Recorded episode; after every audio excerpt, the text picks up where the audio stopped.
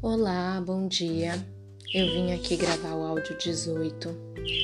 Hoje venho falar sobre uma passagem bíblica que falou muito ao meu coração. Em Mateus 25, de 34 até 39, diz: Porque tive fome e vocês me deram de comer, tive sede e vocês me deram de beber. Eu era forasteiro e vocês me hospedaram. Eu estava nu e vocês me vestiram, enfermo, e vocês me visitaram, preso, e foram me ver. Então os justos perguntarão: Quando foi que vimos o Senhor com fome e lhe demos de comer? Ou com sede e lhe demos de beber? E quando foi que vimos o Senhor como forasteiros e, os, e o hospedamos? Ou nu e os vestimos? E quando foi que vimos o Senhor enfermo ou preso e fomos visitá-los? O rei, respondendo, lhes dirá: Em verdade lhes digo que, sempre que o fizeram a um destes meus pequeninos irmãos, foi a mim que fizeram. A palavra de Deus é incrível, não só nos faz enxergar o que devemos fazer, mas nos revela além disso. Nessa passagem, vale também não só as ações em si, mas o nosso dia a dia.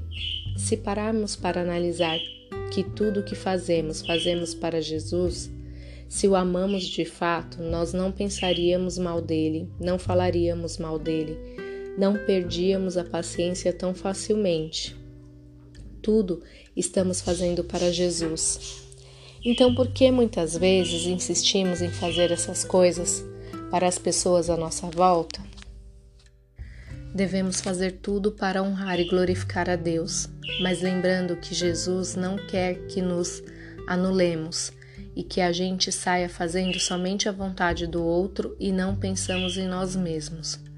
Mas tudo deve ser em equilíbrio, pois o segundo grande mandamento é amar o seu próximo como a ti mesmo.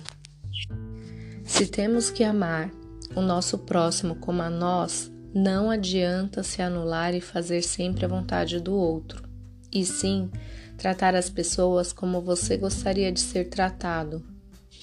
Fazer tudo com o pensamento de que fazemos para Jesus, dar o melhor de si, ser excelente para honrar e glorificar a Deus. Em Colossenses 1:27 diz: o plano de Deus é fazer com que seu povo conheça esse maravilhoso e glorioso segredo que ele tem para revelar a todos os povos. E o segredo é este: Cristo está em vocês, o que lhes dá a firme esperança de que vocês tomarão parte na glória de Deus.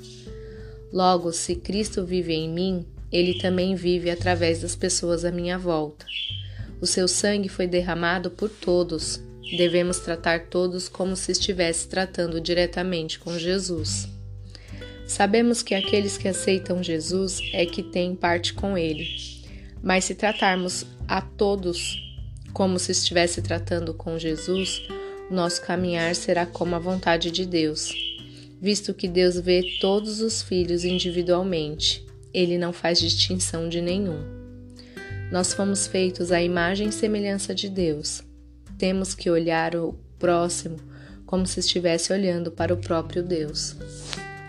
Esse foi o áudio de hoje. Eu espero que venha falar o coração de vocês. Deus abençoe. Até a próxima.